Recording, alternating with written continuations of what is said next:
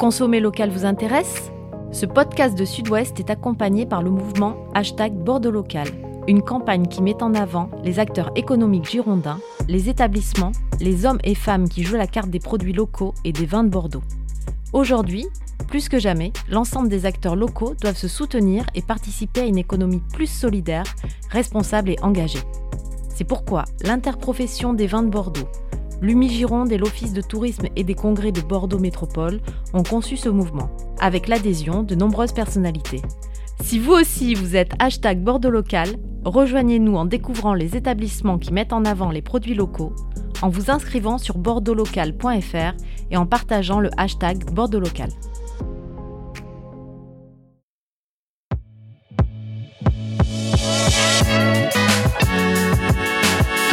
Bonjour, je suis Mathieu Hervé. Vous écoutez Les 4 saisons du vin, saison 6. Les 4 saisons du vin est un podcast de la rédaction de. Merci d'être là. Bonne écoute. La célèbre devise du château est Mouton ne change. Mouton ne change, certes, mais dans un monde qui bouge. Philippe Cérès de Rothschild est l'invité des quatre saisons du vin. Philippe Cérès de Rothschild, le président directeur général du groupe Baron Philippe de Rothschild. Le premier cru classé château Mouton Rothschild, c'est lui et sa famille. Les châteaux Clermillon, château d'Armaillac ou la marque mondiale Mouton Cadet, c'est lui et sa famille. Ceci est évidemment une évocation incomplète, nous allons le voir, mais la parole de Philippe Cérès de Rothschild est rare. On est donc très content de l'avoir aujourd'hui à ce micro pour parler de vin, d'histoire et de futur. Bonjour à toutes et à tous, vous écoutez un épisode de la saison 6 des 4 saisons du vin. Les 4 saisons du vin, le podcast de la rédaction Sud-Ouest qui raconte le monde du vin, qui revient sur ses faits majeurs et qui tente d'en décrypter les enjeux. Je suis avec César Compadre, responsable de la rubrique 20 à Sud-Ouest. Bonjour César. Bonjour Mathieu, bonjour à tous. Et nous sommes en compagnie de Philippe Cérès de Rothschild. Bonjour Philippe Cérès de Rothschild. Bonjour à tous. Merci d'avoir répondu à notre invitation. Avant d'entamer cette conversation, je me tourne vers toi César. Philippe Cérès de Rothschild est à notre micro. On est très heureux de le recevoir euh, à, Sud-Ouest, à notre micro 4 saisons du vin. Personnalité, Mathieu, importante, tu l'as dit, du monde du vin à Bordeaux et au-delà. Le mieux, au départ, me semble-t-il, c'est de cadrer euh, le groupe Baron Philippe de Rothschild, qui est un groupe très divers à Bordeaux euh, et ailleurs dans le monde. Donc j'espère ne rien oublier, Monsieur Cérès de Rothschild. le groupe Baron Philippe de Rothschild, ce sont trois propriétés à Pauillac, trois grands crus classés 1855, Mouton Rothschild, tu l'as dit, d'Armaillac et Clermillon, au total autour de 200 hectares en AOC Pauillac. C'est ensuite ici en Gironde euh, une activité de négoce importante autour de Mouton Cadet. Mouton Cadet qui est un vin euh, élaboré euh, à partir de, de, de vins produits par des vignerons ou des caves coopératives en Gironde. Euh, mouton, Cadet, c'est 1500 hectares et, et, 250 vignerons partenaires. Et tout ça est, est élaboré dans un grand centre euh, à Saint-Laurent-du-Médoc. Donc ça, c'est pour la partie bordelaise. Ensuite, nous avons une partie champenoise avec Baron de Rothschild, qui est une association avec deux autres branches de la famille euh, Rothschild qui sont également présentes dans le vignoble bordelais. C'est donc euh, Monsieur Cérès de Rothschild pour euh, la partie mouton, disons.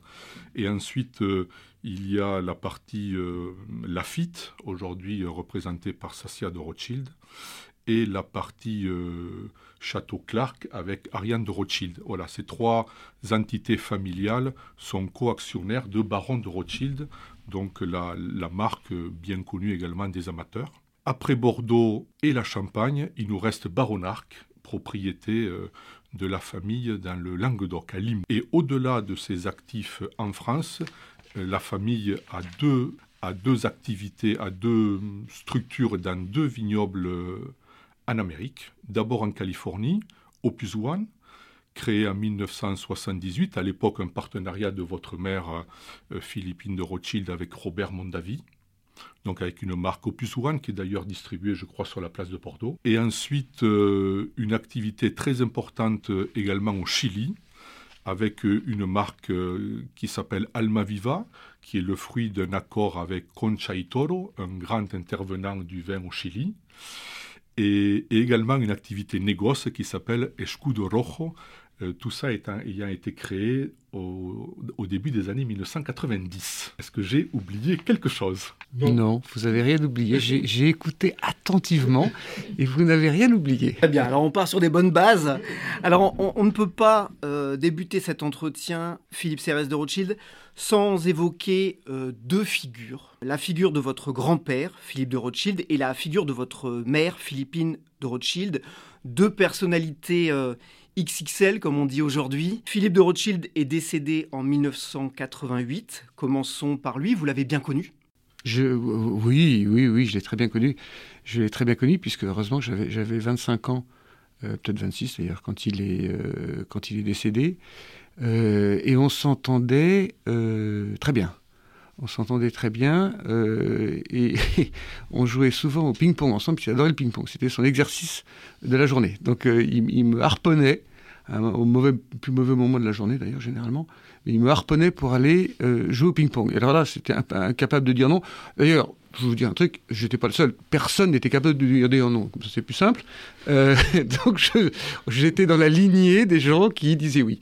Euh, non, non, c'était un personnage, c'était un personnage extraordinaire. Et puis, c'était un personnage en même temps XXL, comme vous dites, et en même temps, et c'est ça qui était, qui était très séduisant chez lui, c'est en même temps il savait écouter les autres, euh, il, savait leur donner de l'espace, euh, il savait leur montrer que les autres existaient, et tout ça, euh, en même temps, il a fait ce qu'il a fait, comme vous savez, de moutons, de, de des propriétés, et en même temps, il avait gardé quelque chose qui était merveilleux, c'était une vraie fantaisie de la vie, voilà, et qui faisait tout son charme parce qu'il avait été euh, pilote de Grand Prix, il avait été euh, scénariste, producteur de, théâtre, euh, il avait plein d'intérêts divers. il, avait été, je vais être très simple, il avait été libre.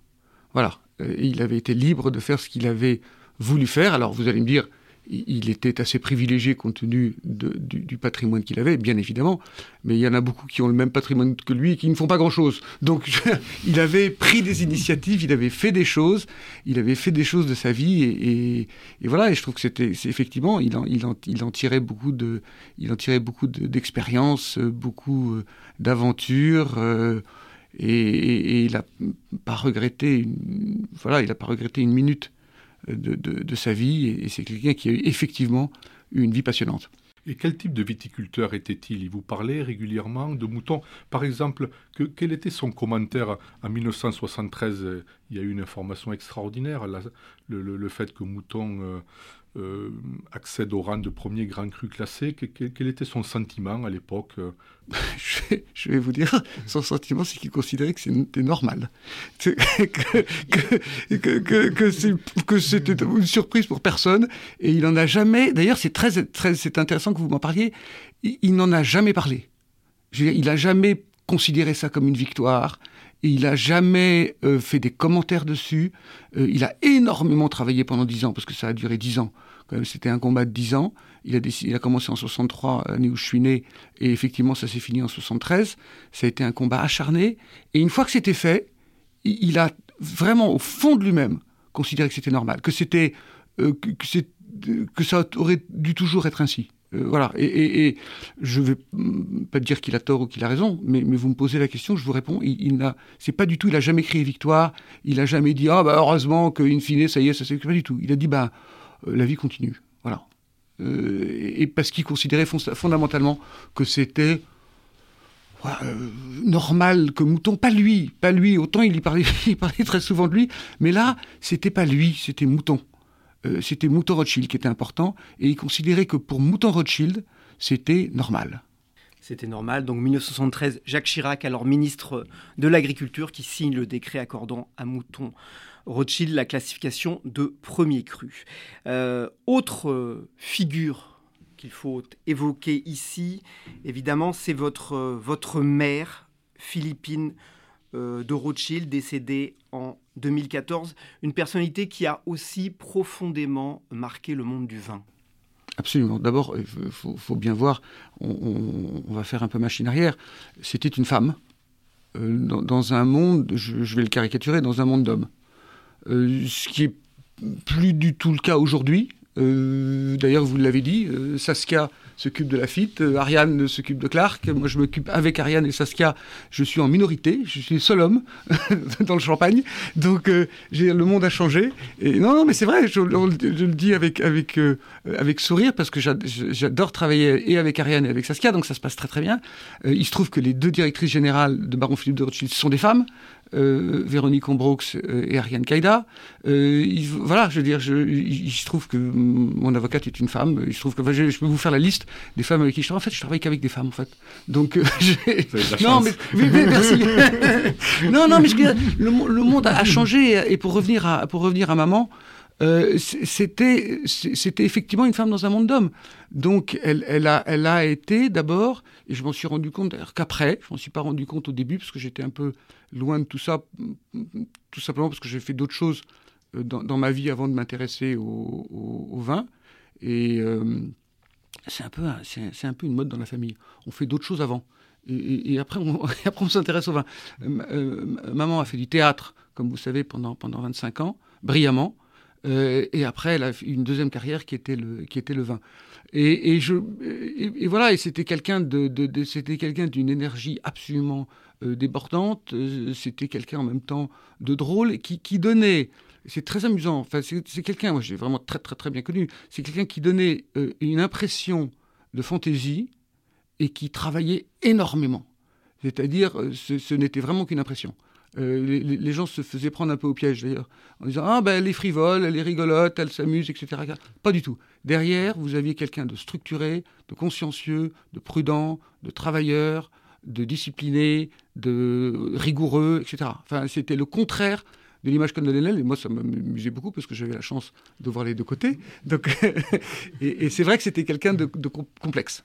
Et c'est quelqu'un qui effectivement euh, a un changement de vie totalement copernicien en 1988, quand elle prend euh, les, rênes de la propriété et des, propriétés. Absolument. Elle, a, pris ça en main. Alors, elle, a commencé à s'en occuper euh, un peu avant, puisque mon grand-père était fatigué au cours des dernières années de sa vie. Euh, donc, elle, a pris les choses en main. En plus, elle était fille unique, donc il n'y avait pas de, discussion sur le sujet. Et, elle, a commencé à se mettre au parfum, c'est un, métier extraordinaire et en même temps c'est un métier compliqué. Euh, donc on n'apprend pas du jour au lendemain. Euh, et, voilà, il faut, du temps, il faut de l'expérience, il faut, faut, se faire découvrir les choses soi-même. Euh, les gens dans ce métier ne vous disent pas tout. Euh, ils vous en disent une partie, et puis il faut deviner l'autre partie. Voilà. Euh, c'est toujours le cas aujourd'hui. C'est toujours le cas. Ça, ça, n'a pas changé, effectivement. Euh, mais tant mieux, parce que voilà, il faut découvrir les choses par soi-même. La, vie est comme ça, sinon la vie serait bien ennuyeuse. Et donc, elle, elle, a découvert, et puis c'est vraiment, c'est ce que je disais, c'est quelqu'un qui travaillait énormément. Donc elle a, elle, a plongé dedans. Elle ne savait pas faire les choses à moitié.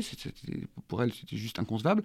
Donc elle a fait pleinement euh, du théâtre pendant 25 ans et elle a fait pleinement euh, du vin pendant 25 ans. À propos de votre famille, et j'ai lu cette citation qui date d'il y a quelques années, mais qui m'a beaucoup amusé, vous dites euh, Nous avons toujours été des, des Rothschild décalés. Ah Oui, mais je, je, je, je le dis sans, aucune, sans, sans aucun jugement, c'est une constatation. Ben, il faut, je veux dire, il faut dire que euh, notre branche de la famille, euh, et ça se trouve, et c'est comme ça, euh, n'a jamais été impliquée dans la banque. mon arrière, arrière, arrière-grand-père, Nathaniel, sa seule proximité avec la banque, c'est quand il a fait un stage à Paris, et tout ce qu'il a gardé de son stage, euh, c'est sa cousine qui est devenue son épouse, qui s'appelait Charlotte. donc il n'a pas gardé, pas gardé grand-chose de la finance. Euh, et, ensuite, après, il, y a eu... Euh, non, non, mais c'est très juste. Et c'est lui qui a acheté Mouton en 1853. Ensuite, il y a eu son, son, fils, James, qui était avocat, bibliophile, qui est malheureusement pour lui mort assez jeune, à 37 ans. et ensuite, il y a eu le baron Henri, qui était un type étonnant, touche à tout, euh, si je commence à faire la liste de ce qu'il a inventé, on en a pour un long moment, donc je ne la ferai pas. Euh, mais c'était un type absolument passionnant qui avait cette merveilleuse expression parce qu'il faisait tellement de choses à la fois qu'il disait toujours Je n'ai pas terminé faute de temps. Voilà, il y avait toujours faute de temps. C'est-à-dire qu'il courait toujours, toujours après le temps. Et, c'est comme ça d'ailleurs que, mon grand-père qui était le cadet des enfants du baron Henri, a été mis, s'est mis lui-même d'ailleurs le pied à l'étrier. D'où Mouton Cadet d'ailleurs. D'où Mouton Cadet, vous avez totalement raison. Mon grand-père est rentré dans le, dans le bureau de, de, son père Henri en lui disant Mais tu as un très beau domaine euh, à Bordeaux qui s'appelle euh, Château Mouton Rothschild, euh, c'est bizarre, comment ça tu t'en occupes pas, etc. etc. Et, son père lui a dit Écoute, puisque tu te crois plus intelligent que les autres, vas-y, voilà. donc, donc il est parti et il a fait, voilà, il a fait de, Château Mouton Rothschild ce qu'on ce qu'est Château Mouton Rothschild aujourd'hui. Avec un pionnier de la mise en bouteille à la propriété. Qui Absolument. Un, grand fait d'art de 1924. tout à fait. Alors en, en, précisant que la mise en bouteille au château était faite partiellement avant. C'est-à-dire que partiellement, les châteaux mettaient euh, en bouteille au château et puis euh, vendaient des barriques aux, négociants. Euh, ce qu'il a, ce qu'il a vraiment inauguré, c'est la, la, mise en bouteille totale au château. Euh, qui était écrit sur l'étiquette, etc. Et il a eu cette, merveilleuse phrase qui me fait toujours rire dans une interview. Et il disait Oui, oui, j'ai fait la, mise en bouteille au château parce que comme ça, euh, euh, c'est un peu de moi que, je distribue dans le monde. Voilà. ça reflétait exactement le personnage. et voilà. Puisqu'on évoque 1924, première mise en bouteille, on peut évoquer aussi la première étiquette signée de l'affichiste Jean Carlu. C'était un peu trop tôt, puisque la, seconde étiquette, c'est 1945 avec le lever de la victoire, mais en tout cas, il y avait euh, des, intuitions. Ben, c'est-à-dire, je reviens à ce que vous venez de dire, il était décalé. Voilà. Alors, il était effectivement euh, décalé, c'est-à-dire que il avait, grâce à son père, euh, pu s'occuper de ce qui, ce qui avait été un projet de son père, qui était le théâtre Pigalle. il s'était occupé du théâtre Pigalle pendant quatre ans. Euh, et ça a, été, euh, ça a été une expérience extraordinaire pour lui. D'abord une expérience esthétique. Il me l'a dit, il m'a dit j'ai appris la lumière, j'ai appris les espaces, j'ai appris les couleurs, j'ai appris... Voilà, tout ça je l'ai appris avec les gens extraordinaires avec qui j'ai travaillé au Théâtre Pigalle. Euh, et puis il, a embarqué avec lui effectivement Carlu, qui était un affichiste, qui faisait des affiches de, théâtre. Qui avait une vingtaine d'années aussi. Oui, oui, oui, qui était, qui était très jeune. Et, il a embarqué euh, Charles Siclis, qui été un architecte, qui a, fait qui a été l'architecte du théâtre Pigalle, et qui ensuite, il l'a embarqué sous le bras, et il a fait le grand chai de Mouton en 1930. Donc tout ça, il y a un lien, et, quand vous dites décalé, effectivement, on est loin de la banque. Euh, on, est vraiment dans le théâtre, dans, les affichistes, dans les acteurs, dans les metteurs en scène, dans les architectes. Euh, voilà, on était, il était vraiment là-dedans euh, il était vraiment là-dedans depuis le début. Donc, euh, alors, est-ce que c'est décalé? Non, parce que le théâtre fait partie de la vie. Mais, mais oui, appelez-le décalé si vous voulez. Mais, mais c'est pas si décalé que ça. On en vient à vous, Philippe Cérès de Rothschild. Vous êtes né en 1963, vous l'avez, vous l'avez dit. Vous avez une sœur aînée, Camille Cérès de Rothschild, et un frère cadet, Julien de Beaumarchais de Rothschild. Vous êtes père de trois enfants, Léonore, Mathilde et Nathan. Vous avez étudié à Bordeaux. César me le faisait remarquer. À l'époque, ça s'appelait Sub de Co, je pense, c'est ça. on, est, on, est, tous des vieux, nous. Voilà, on, est de cette époque. Et puis, effectivement, il fut un temps où le, vin n'était pas au, centre de votre vie. Vous avez été analyste financier, directeur administratif euh, dans le secteur de l'énergie, de l'environnement, dans les logiciels. Vous avez dirigé des fonds d'investissement. Vous avez investi dans le secteur de l'éducation, euh, Alma Learning, dont vous êtes l'un des cofondateurs. Et puis, en 2014, vous succédez à votre mère. Comment ça s'est passé? Très bien. et ça, c'était pas décalé. Euh, non, ça s'est, attendez, ça s'est passé très bien parce que, euh, vous l'avez dit vous-même, pendant qu'elle dirigeait cette société, elle dirigeait cette société. C'est-à-dire, on, on, est assez clair sur les fonctionnements. J'ai une personne, il y a un pilote dans l'avion, il n'y en, a pas trois, il n'y en a pas quatre. Et elle l'a fait de façon remarquable.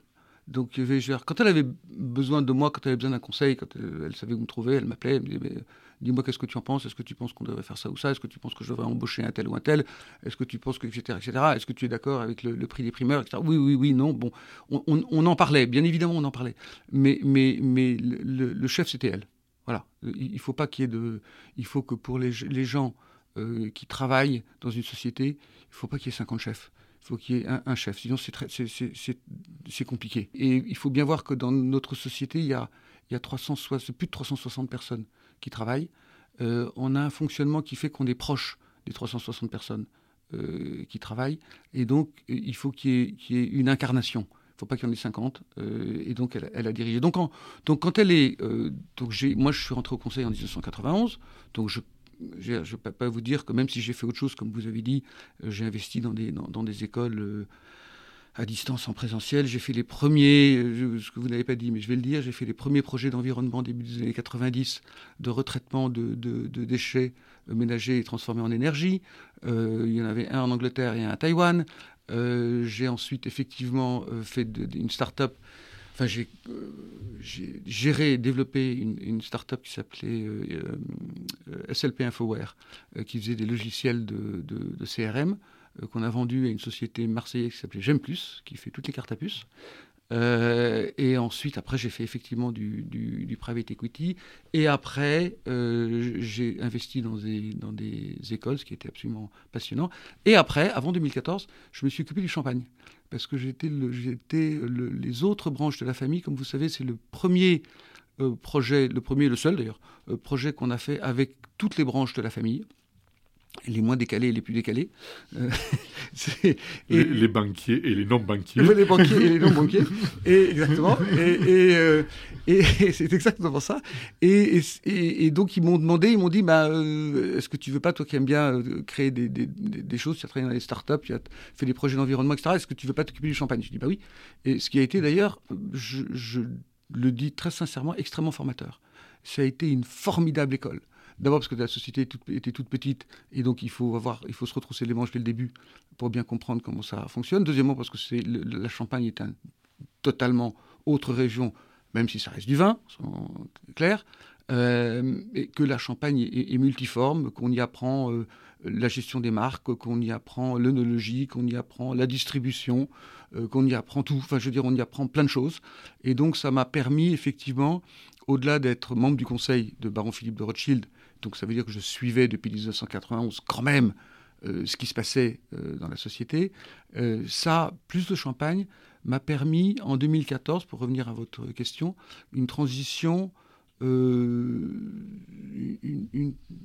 transition structurée, claire, tranquille, qui s'est passée de façon assez naturelle, conjointement avec ma sœur Camille et mon frère Julien. Euh, et là encore, je, le répète, c'est important pour les, gens qui travaillent dans la société. C'est important qu'ils sentent que la transition est là, euh, voilà, que les choses se pérennisent, euh, que l'histoire continue. rien n'est pire que, des gens qui, qui s'angoissent au travail parce qu'ils font tout autre chose que de travailler. Donc c'est une très mauvaise idée. il faut au contraire, on est là on est là pour justement, on est là pour voilà pour assurer la continuité, on est là pour que le, ciment euh, prenne. Vous avez eu des surprises quand vous êtes arrivé aux commandes par rapport à la connaissance du monde bordelais, de la viticulture, du négoce? Vous, qui arriviez de notre monde, il y a des éléments qui vous ont surpris ou? Qu'il y a eu un rapport d'étonnement. Oui, je pensais que c'était plus facile que ça. non, c'est complexe, c'est compliqué, c'est compliqué parce qu'il y a beaucoup de volets Il y a plusieurs choses. Il y a... D'abord, c'est complexe parce qu'il y a beaucoup de volets à ce métier, euh, qu'on côtoie des gens très très très différents. Euh, dans, toute la chaîne de, distribution, dans tous les événements qu'on fait. Il fut un temps où on était au, Festival de Cannes, etc. Donc on, croise des gens euh, avec des profils extrêmement variés, probablement beaucoup plus variés que dans beaucoup d'autres métiers, et c'est ce qui fait que ce métier est passionnant. et c'est ce qui fait aussi que c'est pas euh, euh, que c'est positif d'avoir fait autre chose avant, parce que justement on, apprend. Euh, moi j'ai appris à travailler avec des ingénieurs. j'ai appris à, travailler avec des logisticiens, j'ai appris à travailler avec des artisans, j'ai appris à travailler avec des profs d'école, j'ai appris à... Vous dire? Donc, et, et, donc, voilà, donc en même temps, on apprend à travailler avec des profils très très différents, sachant que je, dirais deux choses. La première, c'est que euh, je suis un peu comme euh, pour le vin, soyons quand même lucides, je suis un peu comme Obélix et la potion magique. Enfin, je veux dire, on, m'a plongé dedans dès le début. Donc, soyons quand même euh, clairs, c'est pas tout à coup, j'ai pas découvert une grappe de raisin un beau matin en disant Ah, la grappe de raisin, ça ressemble à ça. Ah, Ça vous a donné des forces. il n'y avait pas que des parties de ping-pong avec votre Non, non, il n'y avait pas que des parties de ping-pong avec mon grand-père. Vous savez, les parties de ping-pong étaient importantes, mais il n'y avait pas que des parties de ping-pong avec mon grand-père. Et, et c'est vrai que j'ai vécu toute mon enfance à, Mouton, enfin une grosse partie de mon enfance à Mouton. J'adore cet endroit, j'adore être à Mouton. Plus je peux être à Mouton, plus je suis content. J'adore ce climat, j'adore cette région, j'adore ces gens. voilà, donc c'est pas comme si tout à coup en 2014 euh, on a été me repêcher euh, à l'autre bout de la planète et on m'a dit bah maintenant tu vas venir t'occuper des vies. Non, je veux dire j'ai quand même quand même été euh, j'ai respiré tout ça depuis des années. La seule chose qui change, c'est que quand vous avez une responsabilité, vous avez une responsabilité. Il y a quand même, et ça, n'importe quel chef d'entreprise vous le dira, euh, et là on sort de la configuration Rothschild, on sort de Mouton, on sort de. Euh, gérer une société, c'est gérer une société. Euh, c'est gérer des gens, c'est gérer des équipes, c'est gérer des énergies, c'est gérer des problèmes, c'est gérer des risques, c'est gérer des mécontentements, euh, en même temps, c'est gérer des volontés, c'est gérer des motivations, c'est gérer des ambitieux, euh, c'est gérer des gens qui, justement ont envie d'être à la place d'autres. Euh, voilà, c'est toute la complexité d'une société. Et ça, c'est vrai, quand je vous ai dit c'est plus compliqué que je pensais, c'est ça que je voulais dire. Ce que je veux dire, c'est que jusqu'à 2014, la personne qui se, prenait tout en pleine volée, c'était ma chère mère. Voilà. Et, et on ne peut pas s'en rendre compte euh, c'est pour ça que j'ai une, immense admiration pour elle. C'est parce qu'on ne peut pas s'en rendre compte avant d'avoir mis le pied dans la piscine euh, soi-même. Euh, et, n'importe quelle société, et là je parle de société de vin, mais je, veux dire j'en ai vu tellement d'autres, il y a, quoi qu'il arrive, le poids, de, le poids de la responsabilité. Le poids de la responsabilité, non pas, non pas du, résultat pour les actionnaires. Soyons, euh, pas une, oui, il existe, mais c'est pas le sujet. Le sujet, c'est qu'on a la responsabilité des gens qui consacrent une partie de leur vie pour vous. Voilà. Euh, et, ça, c'est fondamental. Et ça, ça, ça s'invente pas. C'est juste un poids qui est là, qui existe, qu'il faut gérer. Euh, et, qui est en même temps extrêmement motivant, en même temps euh, extrêmement complexe et en même temps extrêmement euh, contraignant parce qu'il faut être disponible. Voilà, mais, mais, ça fait partie de la mission. et en même temps, ce qui est merveilleux dans une société qui fonctionne, parce que le baron Philippe de Rothschild fonctionne très bien, et je le dis sans aucune euh, sans, auto-flatterie, euh, ça fonctionnait bien avant moi, ça fonctionnera bien après moi. Donc tout va bien, euh, je, vous rassure. Mais c'est vrai bien parce que dans l'ambiance bordelaise, Mathieu, on entend des propos positifs autour de ce micro. oui, oui, mais il, faut, il faut, attendez, c'est important. Je veux dire, il faut se battre, il faut se battre, il faut avancer, et, même s'il y a des moments difficiles, et il y en a dans cette société, j'ai eu à faire face à des, à des moments compliqués. Euh, en même temps, ce qui est merveilleux dans une société comme Baron Philippe de Rothschild, euh, qui a les moyens de ses ambitions, c'est qu'on construit. Voilà. Euh, et ça, ça vous enlève toutes les contraintes, ça vous enlève tous les problèmes, ça vous enlève toutes les turpitudes, parce que vous savez qu'en même temps, vous avancez, vous construisez, et avec tout le monde, vous créez l'avenir. On va explorer justement les composantes de cette euh, société, le groupe Baron Philippe de Rothschild. Au sein de ce groupe, il y a trois châteaux prestigieux à Pauillac, César. On l'a dit tout à l'heure, mais on, le répète, euh, Mouton Rothschild, Darmaillac et Clermilon. Voilà, donc ce sera propriété très haut de gamme, bien sûr. Et on peut peut-être euh, revenir un petit peu à l'actualité. Mathieu et, M. Serré de Rothschild, ce millésime, euh, ce millésime 2023, comment il se présente? Et l'actualité, c'est qu'on on arrive à l'époque des primeurs. On entend depuis plusieurs années que le système des primeurs serait fatigué à Bordeaux, en perte de vitesse. A-t-il un avenir? Quelle est votre opinion sur ce sujet? Alors, ça fait aussi 20 euh, ans qu'on dit que le festival de Cannes n'existera plus. il se trouve qu'il existe encore. Bon. Donc, euh, les gens, il y a toujours plein de gens qui sont bien placés pour vous expliquer que les choses n'existeront plus. Très bien. Enfin, sauf que quand elles fonctionnent, euh, il faut les faire fonctionner. Il faut s'assurer qu'elles continuent à bien fonctionner. Toutefois, les primeurs ont dit que c'est un système qui a mieux fonctionné par le passé qu'aujourd'hui. D'abord, il a changé. Il a changé. Le, système des primeurs c'est deux choses. c'est d'abord la, possibilité pour les gens du marché de goûter les vins, de parler avec les propriétaires, d'échanger, de comprendre ce que c'est que ce millésime, euh, en, l'occurrence 2023. Lors des dégustations du mois d'avril. Lors des dégustations du, mois d'avril, absolument. Et la deuxième chose, et, vous allez comprendre, puisque c'est vos confrères dont je vais parler, c'est que c'est une plateforme médiatique extraordinaire.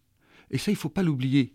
Euh, il ne faut pas l'oublier, on, a une chance folle que tout à coup, pendant deux semaines, et je le dis en toute modestie, on est le centre du monde. Euh, et ça, c'est quand même, ça n'a pas de prix. Je veux dire, il ne faut pas oublier cet aspect-là des choses. Euh, c'est vrai que les primeurs, c'est pas uniquement une histoire économique. C'est aussi une histoire où, pendant deux semaines, on parle de Bordeaux. Et ça, c'est, je veux dire, attendez, c'est extraordinaire. Il n'y a pas d'autres régions dans le monde. vous prenez n'importe quelle région, n'a pas Chili, Australie, Nouvelle-Zélande, etc. Il n'y a pas un moment où tout à coup, dans l'année, pendant deux semaines, euh, il y a des pages un peu partout dans les journaux, il y a des ratings, euh, il y a des, des notes, pardon, je vais parler français, euh, il, y a, y a, des notes, il y a des articles, on parle de vin, on parle de, de, Bordeaux, on parle des châteaux de Bordeaux, etc. C'est un, un coup de projecteur extraordinaire sur la région de Bordeaux, ce qui n'était pas le cas il y a 10 ans, il y a 20 ans, il y a 30 ans. Donc j'ai envie de dire, rien que pour ça, il faut que les primeurs continuent. c'est absolument fondamentale. Et, je veux dire que les, les, les, journalistes, les critiques de vin, vous, vous, je, vous parle de vous là, vous, vous avez un rôle à jouer fondamental. Si vous ne parlez pas de nous, on n'existe plus. Euh, je, le dis de façon un peu brutale. Euh, donc, ce moment de primeur est un moment important. Alors, après, il y a effectivement toute la partie technique, bien évidemment. Euh, le vin, la présentation des vins, il faut que les vins se goûtent bien, il faut que les vins soient bien faits, etc. etc. Et puis après, et après les gens, euh, évidemment, euh, le, marché euh, achète les vins en primeur, c'est-à-dire avant qu'ils soient mis en bouteille. Alors, maintenant, je vais répondre à votre question sur est-ce que les, primeurs vont continuer à exister? Il se trouve qu'en 2020, c'est-à-dire sur le millésime 2019, comme vous savez, 2020, on était, on était en plein confinement.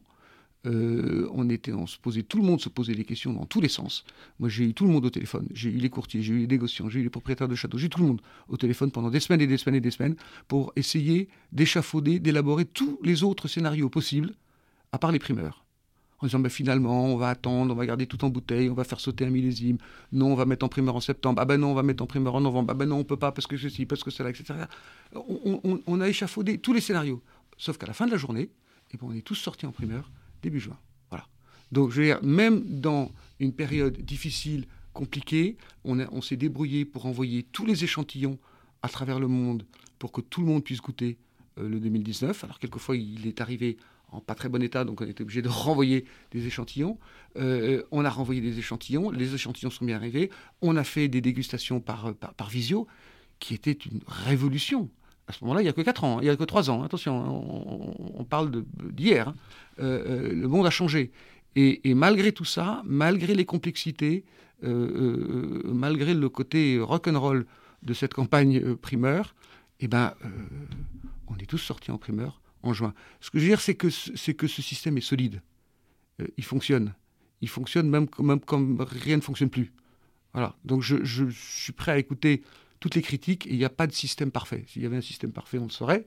Il n'y a pas de système parfait. Le, système des primeurs, effectivement, a des faiblesses, euh, comme, tout système, euh, mais, il se trouve qu'il est solide, euh, il, a une, vraie rationalité économique, il a une vraie rationalité médiatique au bon sens du terme. Il, il faut qu'il continue, il faut qu'il se poursuive, bien sûr. Pas d'inquiétude sur le marché des grands vins à ce stade? Si, on a toujours de l'inquiétude, parce que le revers de la médaille, je vais vous, le donner, le revers de la médaille, c'est aussi vous. C'est-à-dire qu'une mauvaise critique, c'est jamais très agréable. non, mais ce que je veux dire, c'est que le revers de la médaille, c'est qu'on est très exposé. Euh, oui, bah oui, c'est comme ça. Bon, on euh, voilà, on n'a jamais rien sans rien. Hein. Donc, euh, d'un côté, on est, on est très exposé. De l'autre côté, on est très exposé. Donc, ce qui, veut dire que c'est jamais agréable d'avoir une mauvaise critique. C'est vrai que ça, influe sur la réputation du château, ça influe sur l'image du château. on est très sensible à ce que disent les, journalistes, on est très sensible à la façon dont ils goûtent. Moi, j'assiste à la plupart des dégustations, justement, non pas pour parler, parce que je laisse les œnologues parler, donc je, suis assis autour de la table et je ne dis surtout rien, mais ça me permet d'écouter, ça me permet d'entendre ce qui est dit, ça me permet de voir quelles sont les questions qui sont posées, ça me permet de comprendre les sensibilités des journalistes, qu'est-ce qu'ils veulent, qu'est-ce qu'ils attendent. Ils sont vraiment un intermédiaire fondamental avec les consommateurs, avec les gens du marché, donc ils sont pour nous un, retour fondamental sur, qu'est-ce que veut le marché, qu'est-ce que cherche le marché, de quoi a besoin le marché. Donc j'assiste, j'assiste en, observateur. Ils sont gentils, ils m'invitent, les œnologues. C'est bien aimable de leur part. Mais, mais, mais euh, je, suis très silencieux. Je les écoute et, c'est très important parce que, effectivement, c'est très fragile tout ça. Je suis d'accord avec vous. Vous avez raison. C'est fondamental que ce marché des primeurs existe. Mais en même temps, il est fragile. Il est fragile parce que, parce que vous avez 4, 5, 6 mauvaise appréciation d'un côté, et, c'est difficile à supporter. Voilà. Donc, euh, mais bon, en même temps, c'est, je vais le dire, c'est la rançon de la gloire. Enfin, je veux dire, au bon sens du terme, parce que pas ma gloire, c'est celle de Rothschild. Donc, je veux dire, c'est la rançon de la gloire du château. Il faut qu'on soit parfait. Euh, il faut qu'on soit. Euh, je... Voilà, je, vais vous donner un exemple très clair. Un de vos confrères, Monsieur Compadre, est arrivé pour faire une dégustation. Il se trouve que euh, un, des verres ne se sentait pas très bon. Euh, ça arrive, bon. Donc, euh, il commence à, sentir. J'étais là, je disais rien. Il dit le verre sent pas très bon, etc. On dit non, non, vous inquiétez pas, on va vous le changer. Donc, on lui enlève le verre, on en remet, on en remet un autre. L'autre verre arrive. Et, j'ai eu le malheur de dire oui, parce que je le connais bien et je, l'aime beaucoup. Il, il, est, pas commode, mais il est très, très, très professionnel. Donc, je dis oui, mais c'est pas, pas dramatique. Et il me regarde et il me dit euh, Philippe, vous êtes dans le métier de la Formule 1, c'est-à-dire une milliseconde de dérapage et vous ratez votre virage. D'accord? Donc vous n'avez pas le droit à l'erreur. Voilà, vous avez, vous, saisi le message. Voilà, donc c'est pour ça, euh, c'est compliqué, euh, il faut assurer, il faut être là, on nous demande d'être les meilleurs, on ne l'est pas toujours, euh, et c'est vrai qu'en même temps, les grands châteaux ont, cette immense chance d'être très très exposés. Mais, mais, mais, ça veut dire, ça veut dire ça, revient à ce que vous disiez, ça veut dire une énorme exigence en termes de qualité. Et justement, euh, vous parliez des consommateurs, donc évidemment, Mouton est, une icône du vignoble avec une demande forte en France et à l'exportation. Depuis 10-15 ans, euh, comme pour d'autres propriétés, les prix sont plutôt à la hausse, donc il y a des consommateurs qui ne peuvent plus euh, s'offrir un mouton. Qu'est-ce que vous pouvez dire à un consommateur français qui, il y a 15 ou 20 ans, pouvait, pouvait ouvrir une bouteille avec un copain euh, et qui aujourd'hui ne peut plus? Aujourd'hui, une bouteille de, mouton, c'est tarif public à peu près 750 euros. Vous, vous corrigez si, si, je ne me trompe pas. Ouais. Vous, avez, vous, avez, vous avez tout à fait raison. On est entre 600 et, et 1000 ou 1250 euh, euros là, ou peut-être même quelquefois 1500 euros là, la bouteille. D'abord, ça ne me fait pas plaisir, effectivement, parce que je, si tout le monde pouvait boire du mouton, je serais ravi, je serais très content. voilà. Tout le monde serait content, probablement. Oui, tout, le monde serait, tout, le monde serait content. Non, mais ce que je veux c'est que je, suis d'accord avec vous, et en même temps, euh, on n'est on pas, pas des traders, on est des producteurs. Donc on produit un vin, après il y a le marché. Et ça, je ne peux pas vous dire autre chose. Euh, après, il y a le marché. Et le marché, moi, je ne contrôle pas le, marché. Euh, je, vais vous donner un exemple. Euh, quand on a sorti le 2008, on l'a sorti, et ma, mère l'a voulu comme ça, on l'a sorti à 100 euros la bouteille. Je m'en souviens parfaitement, puisqu'on avait décidé justement, c'était après 2007, euh, la situation était compliquée. Ça faisait 20 ans qu'elle avait repris la... Ça fait 20 ans qu'elle avait repris la Elle connaissait bien le marché des primeurs. Et elle m'a appelé et elle m'a dit, euh, avec cette expression absolument merveilleuse qui la caractérise, elle me dit, je, on va sortir euh, Mouton 2008 à 100 euros la bouteille, je te pense d'accord. C'est une expression qui, voilà. Je te pense d'accord. Bon, je ne vais pas, lui dire, écoute, non, 102. Non, je, lui ai dit oui, oui, absolument, je suis tout à fait d'accord avec toi. On a, on, a, on, a, on, on a discuté, on a, on a parlé du marché, on a parlé de tout ça, etc. etc. Bon, parce que, parce que il y avait 2008, comme vous savez, pour les Chinois, c'est un, un chiffre qui porte chance. Euh, il se trouve qu'on avait décidé cette année-là de mettre un artiste chinois sur l'étiquette. Il se trouve qu'à ce moment-là, le marché chinois était porteur. Euh, et il se trouve qu'à ce moment-là, euh, la, bouteille sur le marché est passée donc 200 euros, de, 200 euros sur les prix sur lesquels on avait mis sur le marché, à 1200, 1300 euros. Mais c'est le marché. Je veux dire, nous, nous on, a, on a gagné, si j'ose dire, 100 euros. Point, barre. Euh, euh, après, le marché a fait le reste. Donc vous me dites effectivement que, les bouteilles de mouton sont chères. Je ne vais pas vous dire que j'en suis pas responsable, euh, parce qu'on essaye de faire le meilleur vin du monde, et que le meilleur vin du monde, tout le monde le veut, et, et, qu'in fine, comme tout le monde le veut, ben, l'offre et la demande fait que il y, a trop de demandes par rapport à de l'offre. Donc, donc les prix montent. Mais c'est le marché. Je veux dire, c'est pas nous euh, c'est pas nous qui, qui, qui, vous voyez ce que je veux dire c'est toute la chaîne de distribution qui, fait ça donc ça c'est le premier point le deuxième point c'est que et ça on y fait très très attention c'est qu'on continue et, moi je me bats là-dessus c'est qu'on continue à faire des pauillacs euh, qui sont à des prix abordables. Euh, c'est pour ça qu'on fait très attention sur le prix de Darmaillac.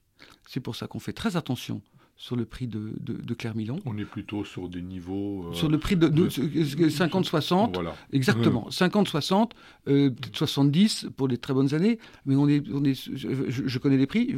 Très, très simple, c'est que quand j'en veux moi, j'en achète. je vous signale que sinon c'est un abus de bien social, cher monsieur.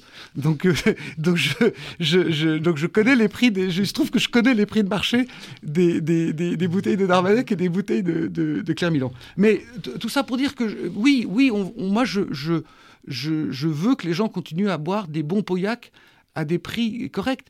Et il faut quand même savoir que et Darmaillac et Clermilon euh, sont faits par une et, Mouton sont faits par une seule et même équipe d'onologues euh, qui, qui s'échangent leur expérience, euh, qui goûtent ensemble.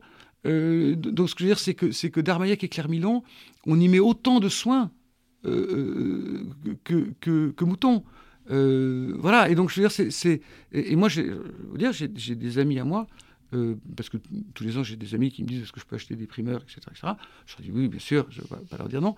Euh, je, mais je leur, précise quand même que l'abus d'alcool, etc., à consommer avec modération. Mais, je, je, leur dis oui. Et ils me rappellent en me disant ah oui, mais tu comprends, ton mouton, il est trop cher. Je dis mais écoute, euh, prends du Darmaillac, prends du Clermilon. Euh, ils prennent du Darmaillac, ils prennent du Clermont, ils me rappellent en me disant on a passé un dîner merveilleux, on s'est bien amusé, c'était formidable, ton vin est merveilleux, etc. Donc, je veux dire, euh, effectivement, si vous focalisez sur les premiers crus, vous allez avoir des, des, bouteilles hors de prix. Euh, moi, ça m'arrive de, dans les restaurants d'acheter des, de, de, commander des bouteilles de, vin de, château, et j'ai très souvent des très belles surprises des très belles surprises à des prix très abordables. On entend le goût des vins, le prix des vins que vous évoquez. Et euh, autour du vin, il y a autre chose, il y a tout un discours qui s'articule autour d'aspirations euh, sociétales euh, et notamment environnementales.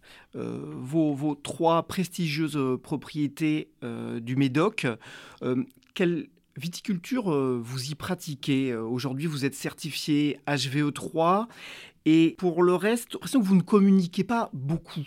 Bah, parce qu'on travaille tellement dessus qu'on n'a pas le temps de communiquer. Alors, non, mais c'est un. Je, veux dire, c'est. Non, non, mais je, le dis assez sérieusement parce que le, problème du, Appelons pas ça l'écologie, appelons ça le respect de l'environnement, je préfère. Euh, parce que c'est plus global. Euh, c'est un sujet de tous les instants. Euh, c'est un sujet qui prend beaucoup de temps. Et c'est un sujet c'est pas une stratégie, c'est pas un programme, c'est pas altruiste, c'est un état d'esprit. Voilà, c'est un état d'esprit. Ce qui veut dire que tout ce que vous faites, vous devez y penser en fonction du respect de l'environnement. Voilà. Et, moi, je peux vous faire la liste, euh, plaisir, je peux vous faire la liste de, ce qu'on fait entre les, panneaux photovoltaïques, les cuves de récupération d'eau, les cuves de récupération de CO2, le poids des bouteilles, euh, les, les, cages à oiseaux, euh, le, miel, les, les, haies de biodiversité, on a 3,2 km, je peux vous le dire. Donc, je, donc, ce que je veux dire, c'est que c'est quelque chose, le bio, le biocontrôle, on est en train de regarder, on est en train de faire des études assez approfondies sur les produits de biocontrôle de phosphonate pour s'assurer que les stimulateurs de défense naturelle sont, sont bien effectifs, etc. Je veux dire, on, on, on passe notre temps euh, à, euh, à, à, à s'occuper justement de ce sujet de respect de l'environnement.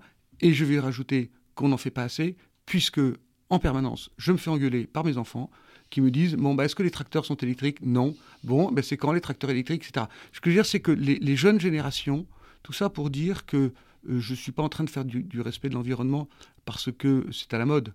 Je, je, suis en train de faire du respect de l'environnement parce que c'est une lame de fond qui ne va pas s'arrêter. Voilà, il faut, qu'on soit clair. Alors après, on le fait plus vite ou moins vite. On, le fait en fonction des moyens qu'on a. Il y a des gens qui le font euh, très rapidement. Il y a des gens qui le font moins rapidement parce qu'ils ont moins de moyens et que c'est plus compliqué.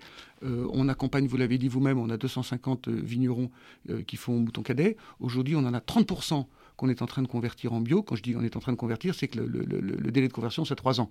Donc on a démarré, il y a, il y a, pour certains, il y a un an, pour certains, il y a 2 ans et pour certains, il y a 3 ans.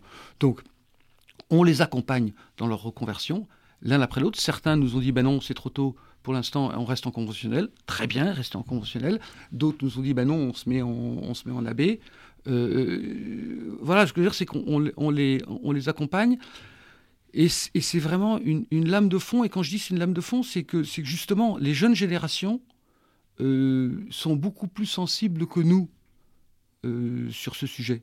Donc, quand elles vont commencer euh, à ne plus être les jeunes générations, parce que comme vous savez, le, temps passe, euh, et eh ben, et eh ben, elles auront ça euh, euh comme conviction. Donc, voilà, il, faut avancer sur le sujet. Je suis pas sûr que ce soit la peine de, communiquer. Là, je viens de vous en parler, mais je suis ravi de vous en, je suis ravi de vous en parler parce que c'est vraiment notre quotidien. Donc, ça me va très bien et je pourrais vous en parler encore pendant trois quarts d'heure. Mais, mais il faut travailler dessus, quoi. Euh, il faut faire, il faut faire, et il y a beaucoup de choses. Euh, je, finirai là-dessus. Il y a en même temps beaucoup de choses sur lesquelles on n'est pas sûr. Il y a beaucoup de choses qu'on fait de façon expérimentale. On essaye. Euh, je vais vous donner un exemple très précis. On a eu une pépinière. Euh, donc on a, décidé qu'on allait avoir une pépinière à nous pour justement avoir une sélection euh, massale plutôt qu'une sélection clonale. Donc on a commencé. On a découvert que finalement le métier de pépiniérie c'est un métier à part. Donc le faire tout seul n'a pas vraiment beaucoup de sens. Donc on est en train d'essayer de réfléchir comment est-ce qu'on pourrait essayer de le faire en association avec un pépiniériste. Bon voilà, ben là là-dessus, euh, on, était parti sur une idée. C'est visiblement pas la bonne direction, donc on retravaille, sachant qu'il faut quoi qu'il arrive avoir des pieds de plus en plus résistants. On retravaille sur le sujet, etc. On a aussi des, on a, je finirai là-dessus. Euh, on, a aussi des, des, expériences. Par exemple, on est en train de, on a investi dans une société qui s'appelle Immunrise, euh, avec un président qui s'appelle Laurent de Crasto, que j'aime énormément, un type absolument formidable, et, euh, et qui travaille sur un produit d'algues euh, en biocontrôle, qui, qui, en biocontrôle et qui remplacerait plusieurs articles d'un Sud-Ouest. Absolu, absolument, et qui remplacerait la, ce qu'on appelle vulgairement la bouillie bordelaise. Voilà, et donc on est en train de faire des tests. Euh, on va refaire des tests là en, en, en avril, mai, juin, puisque c'est vraiment la période du mildiou, et de, etc. Euh, donc ça va être des moments importants. Donc je veux dire, le respect de l'environnement, euh, c'est du matin au soir c'est une transition directe. On va parler de, de Mouton Cadet, votre vin de marque. 150 pays, 120 agents, des importateurs, des distributeurs dans le, dans le monde entier, 1500 hectares. En fait, vous êtes à la tête d'une appellation, Philippe Cérès de Rothschild. Ce qu'on veut vous demander par là, c'est que là, vous, on a parlé des grands crus, là, là on est dans le monde de l'appellation Bordeaux, l'appellation Bordeaux qui souffre, mmh. euh, il y a des manifestations tous les jours d'agriculteurs depuis plusieurs semaines. Il a été décidé à Bordeaux d'arracher 8000 hectares Qu'est-ce que vous pensez de cette viticulture? Est-ce qu'il faut arracher 8000 hectares? Est-ce que c'est une erreur, pas une erreur? Vous, êtes au cœur, de, au cœur de Bordeaux aussi, au cœur de Mouton, on l'a dit, mais au cœur de l'appellation Bordeaux. Euh, oui et non. Euh, bien sûr, c'est, euh, attendez, on va être très clair. Quand on fait ce métier que je fais et quand on sait que ce métier est extraordinaire et passionnant, on, on, est entre le temps qui fait et le temps qui passe. Hein. Euh, donc c'est un, métier extraordinaire. Mais euh, on ne peut pas arracher. C'est dur d'arracher 8000 hectares, c'est dur d'arracher 9000 hectares, c'est dur d'arracher 10 000 hectares. C'est horrible. Je veux dire, c'est se. Il faut pas. Il n'y a pas de, il y a pas de demi-mesure. C'est très dur. C'est très dur pour deux raisons. D'abord parce que quand on fait ce métier, on travaille beaucoup dans les vignes. Et deuxièmement, parce que quand on fait ce métier, on sait que c'est un très beau métier. Donc pour ces deux raisons-là, c'est horrible d'avoir à arracher des vignes. Euh, nous, on travaille avec des viticulteurs pour justement leur assurer une pérennité. Euh, on travaille avec eux pour justement leur assurer un revenu euh, qui leur permette de vivre, qui leur permette d'investir, qui leur permette d'augmenter la qualité, qui leur permette de faire du bio, qui leur permette de bien exploiter leur, terroir. On leur fait des contrats de trois ans pour qu'ils puissent voir sur la durée. Donc je veux dire, nous, on travaille étroitement avec, nos viticulteurs, avec nos vignerons, pour justement assurer euh, la, transmission pour justement assurer, et quand je dis la transmission, ce n'est pas uniquement la transmission du, patrimoine, c'est la transmission d'un métier, c'est la transmission du, de l'intelligence du geste, c'est toute une tradition euh, euh, qui fait que tout ça ne peut pas se perdre. Donc nous, bien évidemment, on, est là et on est au cœur du sujet, mais on est au cœur du sujet, j'ai envie de dire, du bon côté de la barrière. C'est-à-dire qu'on peut, et j'en suis très heureux, on peut permettre à 250 vignerons de vivre dignement de leur métier. Euh, et, ça, et ça, pour nous, euh, c'est une grande fierté, c'est une grande gloire. Ils en sont très contents. Euh, moi, je les vois régulièrement dans les propriétés. on, a, déjeuné tous ensemble l'autre jour, en, fin d'année 2023. C'est c'est un fait qu'on est au milieu parce que justement, on sait qu'il y a beaucoup, beaucoup, beaucoup de gens dans ce métier qui souffrent. Maintenant, ce qui est important, je, vais être un peu, je, vais renverser la chose dans l'autre sens. Euh, les 8000, les 9000 hectares, euh, il se trouve que ça a été décidé. Ça a été décidé, il y a des subventions du CIVB, il y a des subventions de l'État, c'est décidé. Moi, ce qui m'intéresse aujourd'hui, c'est comment on fait pour sauver les 120 000 qui restent. D'accord? C'est ça qui, je veux dire, pour moi, le point central, il faut construire maintenant. Il faut, on va, on, va pas, excusez-moi, mais on, ne va pas l'armoyer indéfiniment. Maintenant, il y a 120 000 hectares, et cela, il faut y tenir.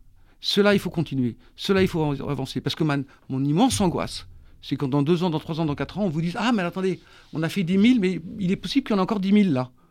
Euh, et ça, c'est ce que je ne veux pas. D'ailleurs, officiellement, on annonce 20 ou 30 000 hectares euh, potentiellement arrachés.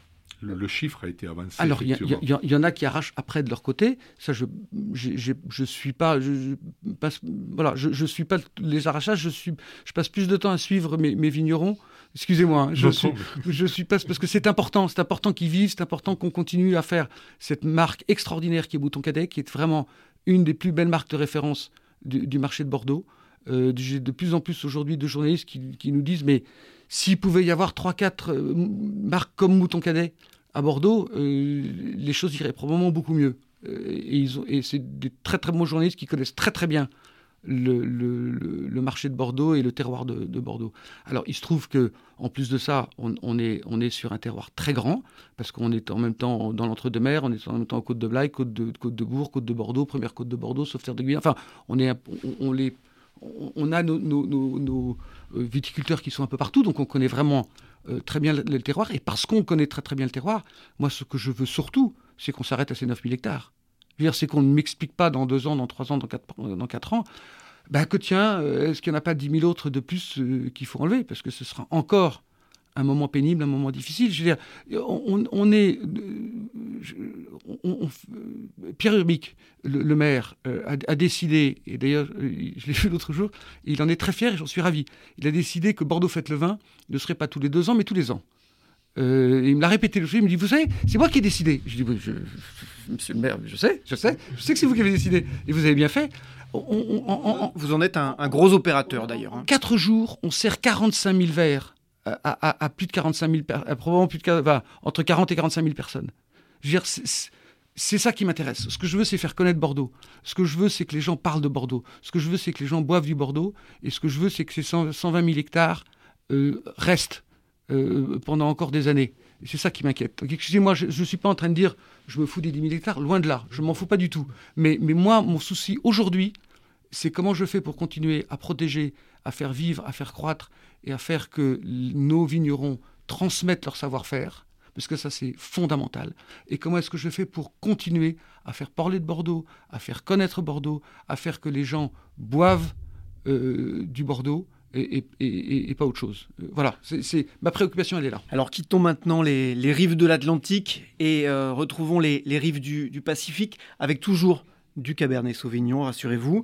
Euh, César, la Californie, le Chili. Ce sont deux terroirs où, Philippe Serré de Rothschild est présent depuis longtemps, depuis, depuis 25 ans.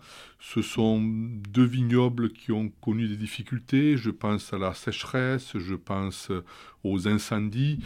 Vous avez dû, j'imagine, aller récemment dans ces deux vignobles. Quelles, sont les deux ou trois informations qu'on peut donner euh, aux viticulteurs euh, bordelais Est-ce qu'il y a des choses qui se passent là-bas qui, pourraient venir chez nous? Quelles, sont les problématiques? Comment vous voyez les relations entre ces deux vignobles et Bordeaux? Euh, bah, D'abord, vous pouvez, dire aux Bordelais qu'il n'y a pas que des incendies dans les Landes c'est déjà une première chose, qu'il y a des problèmes ailleurs. Non, non, bah, attendez, on a quand même. Il y a des méga-feux partout. On a quand même souffert des incendies euh, dans les Landes au mauvais moment, euh, il y a deux ans, hein, je veux dire. Donc, donc bon. Et les, pompiers vous, pourront vous en parler. Bon. Mais donc, voilà, les, feux, les feux, il y en a partout. je pense qu'il n'y a pas, attendez, il n'y a pas grand-chose à dire sur les, sur les incendies, la, grande complexité. je pensais aux incendies en Californie. Il y a oui, oui, oui, on en avait beaucoup on, parlé. On en a beaucoup parlé parce que les, le, puis le problème, c'est que les, incendies en Californie, ils étaient sauvages. Euh, ils se sont répandus très vite. Euh, et, donc, ça a été effectivement une, une, grosse angoisse. Nous, on a, pour, être très clair, on a, on a, on a, sauté, une, on a sauté un millésime. Enfin, 2020, on a Opus One, on n'a pas, on n'a pas. Euh, donc, je veux dire, c'est pas. Vous n'avez pas fait de vin. C'est pas une petite affaire. On a fait du vin, mais on l'a pas mis en marché. Donc, parce que parce qu'on on, parce qu'on en avait une toute petite quantité d'abord. D'accord. Euh, on, on, a fait une hyper sélection. Euh, alors on a fait une hyper sélection. Pourquoi Pas? Parce que les vignes ont, brûlé, parce que les, vignes ne brûlent pas. Enfin, c'est très très très très rare que des, que des vignes brûlent. Mais c'est parce qu'il y a eu des odeurs de fumée. C'est le, problème de la fumée, l'incendie. C'est pas le problème ni de la chaleur, ni, du fait que les vignes brûlent.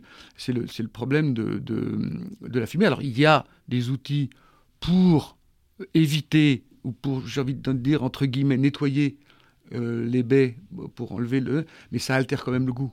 Euh, donc, on, donc on a gardé pour nos archives euh, du 2020, mais qu'on n'a pas mis sur le marché. Il y a la problématique du réchauffement climatique, et c'était aussi ça la, question en filigrane de César. Est-ce qu'il y a des, enseignements, le fait d'avoir des vignobles sous des latitudes euh, différentes Il y a des enseignements que vous pouvez euh, tirer? Nous, ça nous a. Alors, le réchauffement climatique, il est, pour tout le monde, mais en même temps, il s'inverse parce que il se trouve que El Niño fait qu'il pleut plus en Californie maintenant euh, qu'il a plu pendant, pendant quelques années. Donc, finalement, on a des rendements sur 2023 dans, la, dans, la, Napa qui sont importants, même s'il a fait très chaud, même s'il y a eu des journées à 48 degrés à Napa, qui ont été quand même. ça, c'est violent. Euh, il, se trouve que le, réchauffement climatique, il n'y a pas que le réchauffement climatique, il y a aussi des, effets, annexes. Non, je veux dire, on n'en apprend pas plus. Euh, on, a des, climats qui sont des climats ou continentaux ou, océaniques. Il y a un réchauffement global de la planète. En même temps, je, pense qu'il faut, euh, je veux dire deux choses.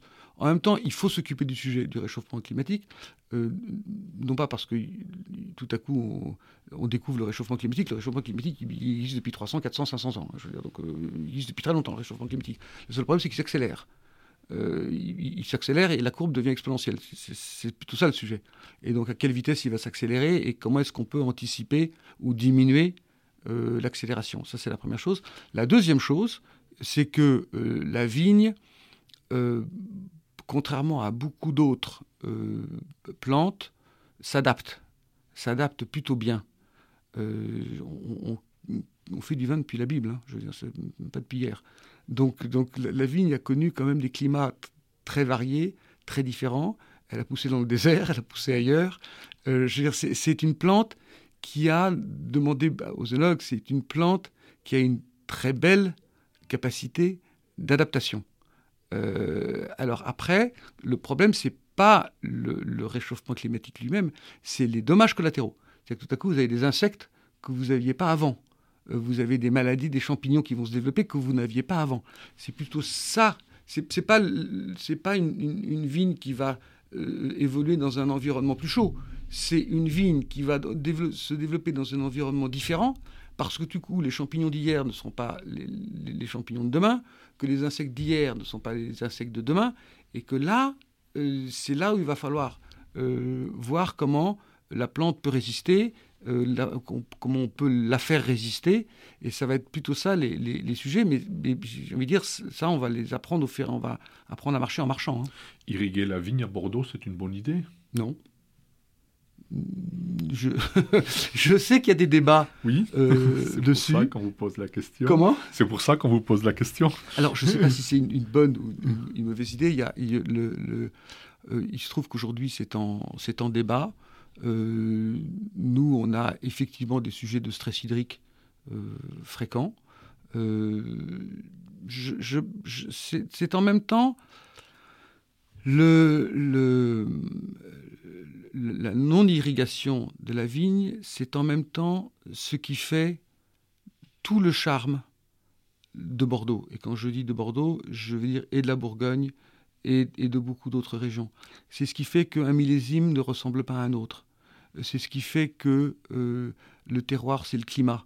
C'est ce qui fait que le climat n'est pas le même pour un millésime ou pour un autre. C'est ce qui fait justement toute cette variation, euh, toute cette palette de couleurs euh, entre un millésime et un autre. Si vous uniformisez, parce que c'est ça le risque en irriguant, c'est que si vous uniformisez les millésimes, je ne suis pas sûr que, vous aurez trouvé la réponse vous aurez peut-être trouvé la réponse à vos rendements, mais je ne suis pas sûr que vous aurez trouvé la réponse au charme des terroirs et à l'attractivité de cette région. Je vois que le, temps file. On ne peut pas ne pas évoquer la fondation qui porte le, nom de votre mère. Danse, cinéma, mécénat, c'est quoi ces activités aujourd'hui en 2024 il vous reste une, heure et demie devant vous Non, ça va? Non, pardon. non, euh, je, vais, essayer d'être bref. Euh, la fondation, on l'a créée en 2015. Euh, C'était une initiative de, de ma sœur Camille, de mon frère Julien et de mon beau-père Jean-Pierre de Beaumarchais. et on, a créé cette fondation justement qui est vraiment ciblée sur le spectacle vivant c'est pour être simple ce qu'aimait ma chère mère. Voilà. Donc, donc, et ce qu'on fait beaucoup euh, dans, cette, euh, dans cette fondation, c'est de créer une passerelle, une proximité, appelez-le euh, comme vous voulez, entre les métiers du spectacle vivant, ce qu'on a pendant des années appelé les métiers du plateau, et les jeunes générations. Euh, euh, alors c'est une fondation d'entreprise, donc euh, qu'on soit clair, c'est une fondation d'entreprise.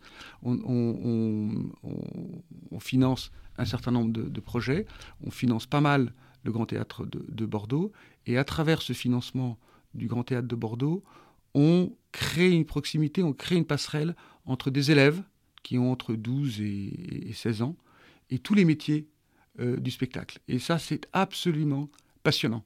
Euh, d'abord parce que les métiers du spectacle sont multiples.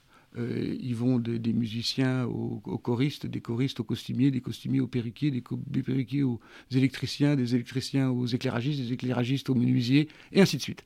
je peux faire la liste. Et, ce que j'ai trouvé toujours formidable, c'est que justement, ces métiers du spectacle vivant regroupent des tonnes de métiers, beaucoup qu'on voit, mais surtout beaucoup d'autres qu'on ne voit pas. Euh, comme en viticulture finalement. Et comme, exactement. Comme en Non mais il y, a une similitude très forte. Vous avez tout à fait raison. Je voulais pas le dire.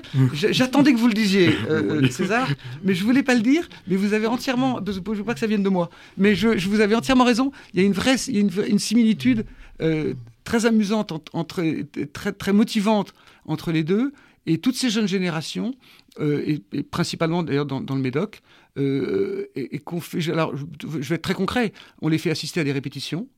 Euh, on les fait assister à des masterclass. Il y a des danseurs et des danseuses qui viennent euh, à Pauillac et, ailleurs dans le Médoc pour expliquer ce que c'est que leur métier. expliquer ce que c'est que la danse, ce que voilà, ce que, c'est que cette discipline. Il y a des chefs d'orchestre qui viennent, il y a Salvatore Caputo qui est le chef des chœurs du Grand Théâtre de Bordeaux, qui est venu faire une masterclass là aussi à Pauillac pour expliquer ce que c'était qu'un chœur, ce que c'était qu'une voix, ce que c'était que chanter, ce que etc. et donc, on, c'est à peu près 300 élèves quand même par an, plus les élèves qui assistent aux répétitions, plus les élèves qui assistent à des spectacles au mois de décembre, je, trouve que euh, c'est important. D'abord, la culture, c'est fondamental, ça fait partie de notre vie, c'est un, un, un ciment. Et je trouve important que tout le monde puisse y avoir accès. Après, les gens choisissent. Il y a des gens qui n'aiment pas ça, et des gens qui aiment ça. Chacun son, euh, son, goût, chacun son, ses envies, etc. Mais je trouve important que d'avoir la possibilité de donner un, accès facile à, ce monde magique qui est le monde du, du, spectacle vivant. Après, chacun choisit, chacun fait ce qu'il veut. Et ce qui est extraordinaire, c'est qu'il y a beaucoup de gens, beaucoup de jeunes qui y vont et qui viennent me voir après, parce que j'assiste, euh, pas tout le temps, parce que j'ai pas beaucoup de temps, mais dès que je peux, à des répétitions, et, j'ai des jeunes qui me disent, mais on pensait pas que c'était pour nous. Là, je me dis, oula, on a un problème. Donc comment ça, c'est pas pour vous, c'est pour tout le monde, c'est de la culture. Stop. Donc, euh, et, et, moi, ça me, ça m'émeut, et en même temps, ça, me rend plus qu'heureux. C'est-à-dire qu'on on leur a créé, on leur a ouvert un autre monde, ils le prennent ou ils ne le prennent pas. Ça, après, chacun fait son choix. Mais on leur a ouvert un moment, on leur a ouvert une possibilité de voir autre chose. Voilà. Donc ça, c'est vraiment un, rôle principal de cette fondation. Euh, et, voilà. Donc j'espère qu'on va que tout ça va continuer, et parce que ça fait beaucoup de, ça fait beaucoup d'heureux. Philippine de Rothschild qui fait encore beaucoup d'heureux. En creux, nous sommes en train de parler de, votre rapport au vin, euh, Philippe Cérès de Rothschild, mais on n'a pas encore parlé de votre goût personnel du vin. Qu'est-ce qu'il y a dans votre cave aujourd'hui et quelles sont les étiquettes qui vous font plaisir? Euh, là, vous avez encore une heure et demie, c'est bon. Euh, pardon. Ça veut dire que votre cave est grande. ma cave est grande. Non, non, elle est, elle est. Je veux dire, moi, je, suis d'un naturel curieux. Donc, euh, je, touche assez peu les vins de ma cave. je, vais, dans les magasins de vin et j'achète des vins. Euh, voilà, d'abord, ça me permet de regarder quel est le prix des, vins, ça me permet de faire des, découvertes, ça me permet de, goûter des vins euh, nouveaux, ça permet de goûter des vins que je ne connais pas, ça me permet de... de... Alors, je, vais dire un truc atrocement snob, c'est horrible, je vais, je vais le dire au risque d'horrifier les auditeurs je, bois du mouton depuis que je suis tout petit. donc, j'espère que les auditeurs me pardonneront. Mais, c'est vrai, et je le dis, euh, je le dis parce que c'est vrai. Donc, euh, ce que je veux, c'est découvrir autre chose, découvrir ce que font les autres. C'est un métier, ce métier du vin est, un métier de partage à, tous les niveaux. Euh, partage d'expérience, partage de, de goût, partage de, sensations, euh, partage d'émotions, mais aussi partage d'expériences d'autres dans d'autres terroirs. Euh, je n'ai jamais appris autant de choses qu'en allant visiter d'autres propriétés. Euh, et, j'y passe du temps. J'ai été visiter des propriétés en Italie, j'ai été visiter des propriétés en Espagne, j'ai été visiter des propriétés dans les Bouches-du-Rhône, j'ai été visiter des en Bourgogne, partout. Je veux dire, et, les meilleurs en, Napa-Valley. Première chose que j'ai fait en arrivant dans la Napa-Valley il, il, y a 40 ans, si, vous pouvez ils, étaient tous là à m'expliquer qu'il fallait que j'aille au Plus One, etc. J'ai dit, oui, oui, oui, donc, je, vais y, aller au Plus One, rassurez-vous. Mais est-ce que vous pouvez me faire juste un circuit de, de 5 ou 6 autres euh, wineries que je, peux, visiter? Donc ils m'ont fait un circuit, etc. On, apprend énormément dans ce métier en écoutant les autres. Euh, en écoutant ce qu'ils vous disent et en écoutant d'ailleurs ce qu'ils vous disent pas. Peut-être surtout ce qu'ils vous disent pas. Surtout ce qu'ils vous disent pas. Et d'ailleurs, plus on visite de wineries, plus on entend ce qu'ils ne vous disent pas. Donc tout ça va très bien. Euh, euh, et, non, non, mais c'est l'expérience, c'est ça aussi. Justement. Et, qu'est-ce que j'ai J'ai vraiment. Euh, Est-ce que vous avez fait comme découverte récemment, par exemple, euh, du blanc, du rouge ici, des Côtes du Rhône, de la Bourgogne Non, j'ai découvert, je vais vous dire très, très clairement, j'ai découvert que je ne vais, pas, je vais pas nommer de, de, wineries en particulier, mais j'ai découvert que certaines wineries vinifient dans des foudres, par exemple. euh, que, nous, on est quand même très axé barrique, barrique, barrique, barrique, barrique. Je veux dire, il n'existe rien d'autre que la barrique. Ah bon, très bien, d'accord. Bon, il se trouve que j'ai visité d'autres exploitations de gens qui font vieillir leur vin en foudre, en foudre plus ou, moins grande. Donc voilà, donc je veux dire, c'est vraiment. Alors là, vous me posez la question, c'est un exemple typique. Et là, j'y ai passé euh, trois quarts d'heure. Hein, parce que j'ai demandé, mais pourquoi les foudres euh, C'est quel bois C'est quelle taille comment vous les mettez dedans, comment vous faites le sous-tirage, comment vous faites le houillage, comment vous faites ceci, comment vous faites cela, etc. Parce que je voulais comprendre, parce qu'il faut quand même, euh, quand il est en foudre, il est quand même, euh, on, le bouscule un petit peu le vin. Donc je voulais, je voulais quand même comprendre euh, comment, comment il faisait la, gestion de tout ça dans des ensembles? C'est gros les foudres, hein. je ne sais pas si vous avez déjà vu des foudres. J'espère pour vous. non, c'est grand les foudres. Donc, donc je, je me dis, mais comment est-ce qu'ils y arrivent? Combien de temps ça reste? Quel est le contact avec le bois? Quelle est, En fonction de la surface du bois, la, la, quantité de vin, comment ça fonctionne? Qu'est-ce que vous en sortez, etc. Autre chose aussi, mais ça c'était un peu plus ancien, les amphores. Euh, on a fait des expériences d'amphores parce que j'en ai vu dans d'autres endroits et on s'est dit, tiens, pourquoi pas, essayons. Voilà, vous me posez très précisément euh, vous pouvez pas savoir ce que vous, ce que vous gagnez en, en, expérience en allant voir ce que font les autres. Philippe Cérès de Rothschild, qui, je, je le note, euh, apprend en entendant ce qu'on ne lui dit pas. Merci César. Merci, merci à tous. Merci beaucoup. Et oui, effectivement, mais d'ailleurs, je vais vous dire, c'est pas uniquement dans le vin, c'est même quand on dirige une société, il faut écouter ce que les gens ne vous disent pas. Ça, c'est très important. Donc euh, voilà, mais, mais on apprend petit à petit à écouter ce que les gens ne vous disent pas, par, par, par euh, par retenue, par timidité, par euh, complexe, par euh, beaucoup de choses. Voilà. Euh, et, voilà, c'est un merveilleux apprentissage aussi. Merci, merci de m'avoir posé toutes ces questions. Merci de m'avoir donné la parole. C'est vrai que je ne parle pas souvent. c'est vrai que je ne parle pas beaucoup. Alors vous allez me dire que je parle peut-être trop. mais mais j'étais ravi de le faire. J'étais très heureux de le faire. Et je vais vous dire, dès que je peux et je parle, je pense pas à Mouton en particulier, je pense pas au. Parce qu'on est, est tous là-dedans à gérer les mêmes problèmes. quand je peux parler de Bordeaux, parce que j'aime cette région, parce que j'aime y être, parce que j'aime être là, parce que j'aime y vivre, parce que j'aime les gens, parce que j'aime le climat, et j'aime même quand il pleut, je, je euh, quand je peux parler de Bordeaux, euh, je le fais. Voilà. Donc merci de m'avoir invité. Merci à vous. Nous concluons donc sur cette déclaration d'amour à Bordeaux.